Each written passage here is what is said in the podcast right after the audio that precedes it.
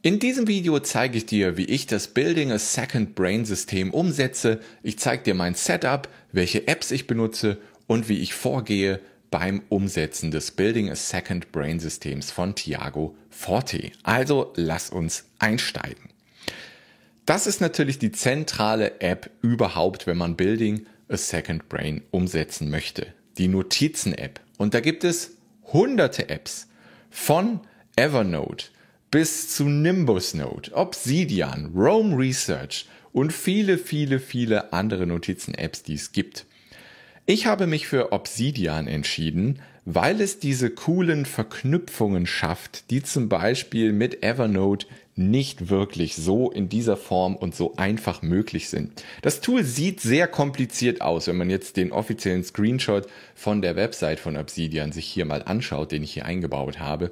Sieht sehr komplex aus. Aber wenn man nur ein bisschen mal damit gearbeitet hat, wird man merken, es ist gar nicht so kompliziert, wie es auf den ersten Blick aussieht und Obsidian hat Vorteile, die andere Apps wie Evernote einfach nicht bieten können. Und das ist dieses Vernetzen, Verlinken miteinander, was schnell geht, was einfach ist und was riesige Vorteile hat. Wenn ich später Content erstelle, wenn ich an Projekten arbeite, dann sehe ich einfach Verbindungen zwischen Notizen, die ich schon in meinem zweiten Gehirn habe, die ich mit anderen Tools nicht sehen würde.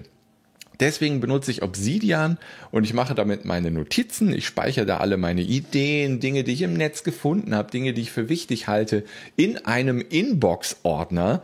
Und das zeige ich euch später noch genauer, wenn wir genau in die Vorgehensweise reingehen, wenn wir uns anschauen, wie arbeite ich mit den Tools, wie ist meine Vorgehensweise, dann zeige ich euch das nochmal genauer. Und ich benutze das auch für mein Journal, also für mein Tagebuch.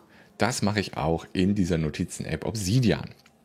Dann als To-Do-App benutze ich Things 3. Ist mit Abstand die beste To-Do-App, finde ich, wenn man iPhone- und Mac-Nutzer ist. To-Do ist es auch super. Ich gehe mit Things 3, finde es fantastisch. Dann für E-Mails benutze ich Spark. Auch das ist einfach eine hübsche App, die auf allen Geräten funktioniert, die ein paar coole Funktionen hat, die so Standard-Apps manchmal für Mails nicht haben. Für Kalender nutze ich einfach Google Kalender. Super stabiles Tool, super cool auf allen Geräten synchronisiert kostet nichts, wunderbar. Dann für Cloud-Speicher benutze ich Google Drive und iCloud, aber iCloud benutze ich nur, um Obsidian die Daten und meine Notizen auf allen Geräten, meinem iPad, meinem iPhone zu synchronisieren. Das geht mit iCloud nämlich super einfach. Dann für Erinnerungen zusätzlich, da werdet ihr euch jetzt denken, hä, du benutzt doch schon Things 3, warum benutzt du noch eine App für Erinnerungen? Ganz einfach, die Erinnerungen-App ist die einzige App, die ich bisher gefunden habe, die es stabil schafft, Erinnerungen auf meinem Mac, meinem iPad oder meinem iPhone so lange anzuzeigen, bis ich sie entweder verschiebe oder abgehakt habe und damit durchgeführt habe. Ich habe früher das mal mit Things 3 versucht, da gibt es ja auch die Möglichkeit, Benachrichtigungen einzublenden, aber dann geht man irgendwie ins iPhone, macht was anderes und die Benachrichtigung ist dann nicht mehr auf meinem Sperrbildschirm. Die Erinnerung ist weg. Das heißt, eigentlich benutze ich Erinnerungen-App nur, um mich an Termine des Tages erinnern zu lassen, und zwar fünf Minuten vorher. Und dann bleibt die Erinnerung da, bis ich in den Termin gehüpft bin und das weggehakt habe. Das ist essentiell für mich, weil ich oft in Aufgaben so konzentriert bin, dass ich dann einen Termin vergesse. Das ist in der Vergangenheit passiert. Seitdem ich das so mache, passiert es nicht mehr. Dann benutze ich die Leseliste von Google Chrome. Da kann man einfach Blogartikel oder sonst welche Inhalte, die man im Netz findet, einfach da reinspeichern. Zack, kann man die später zu gegebener Zeit aufrufen und gucken, ob die immer noch relevant sind und lesen, falls es gerade Zeit dafür ist. Dann, wie ist meine Vorgehensweise generell mit Building a Second Brain? Ich habe eine tägliche Routine und ich habe eine wöchentliche Routine.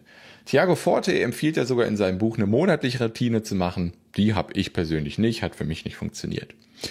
Was mache ich täglich? Einmal gibt es das Core-Plugin Daily Note in Obsidian. Das muss man erst aktivieren. Und wenn man das aktiviert, dann kann man in Obsidian da draufklicken und dann wird automatisch eine Notiz mit dem aktuellen Datum erzeugt. Und man kann sich sogar eine Vorlage bauen, in der man dann ähm, schon vorgefertigte Dinge hat, wenn man möchte. Dann kann man jeden Tag mit dieser Daily Note das Journaling machen, den Tag planen, was auch immer.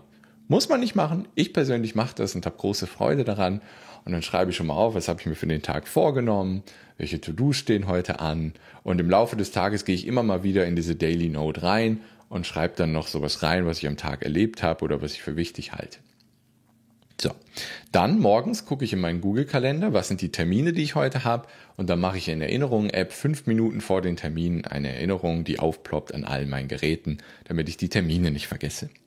Dann im Laufe des Tages sammle ich in dem Inbox-Ordner in Obsidian am Computer Blogartikel, Ideen, sonst irgendwas, was ich für wichtig halte, mache ich eine neue Notiz und sammle das in Obsidian, wenn ich am iMac bin.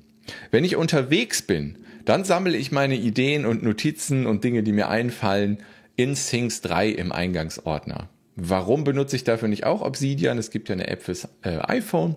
Ich finde die nicht so gut. Ich komme damit nicht so gut klar irgendwie.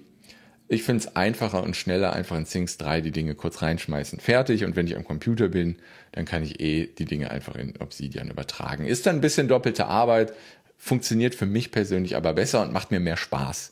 Und das Thema hatten wir ja, glaube ich, schon, dass einfach deine Notizen-App vor allem, die muss dir Spaß machen, weil sonst wirst du sie nicht dauerhaft benutzen. Das gleiche gilt auch für die Vorgehensweisen.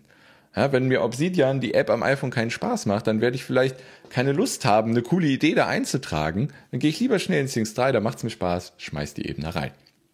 So, wenn ich dann coole Blogartikel am Computer finde, zack, in die Leseliste von Google Chrome, kann ich natürlich auch am Handy machen.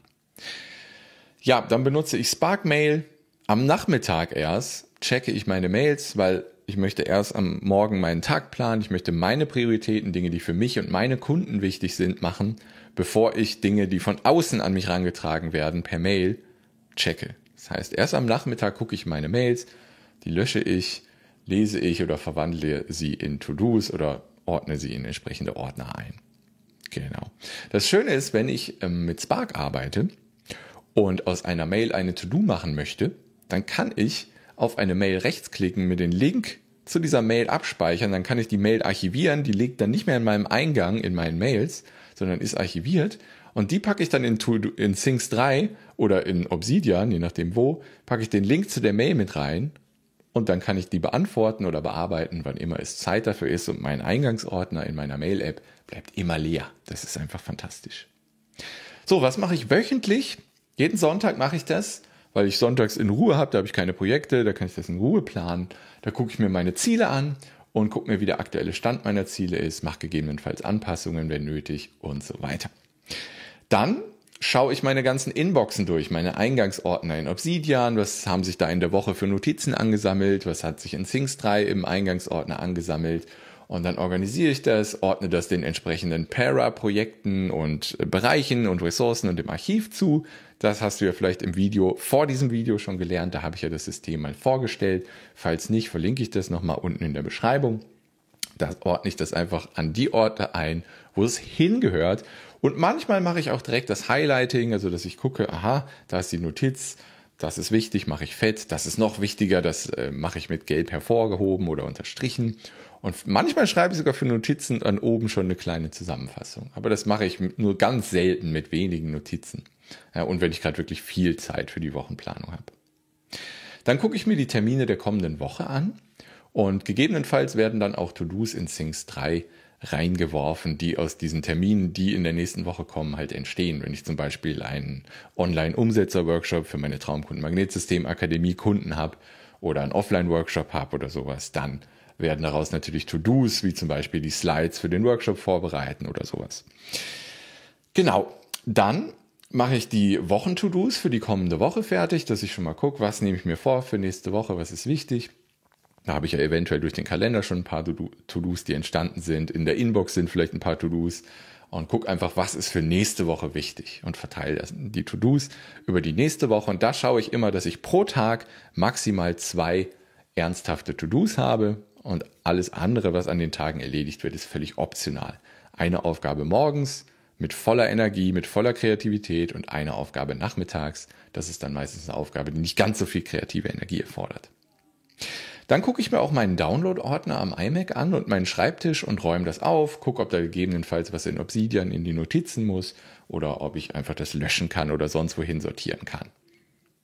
Das ist so meine Routine mit Building a Second Brain.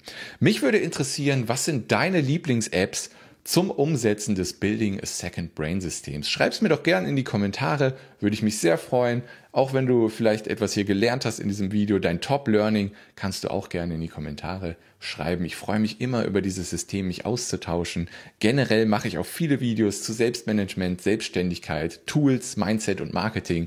Wenn dich das interessiert, habe ich hier passende Videos und du kannst ja gerne den Kanal abonnieren. Dann sehen wir uns bald wieder hier. Mach's gut.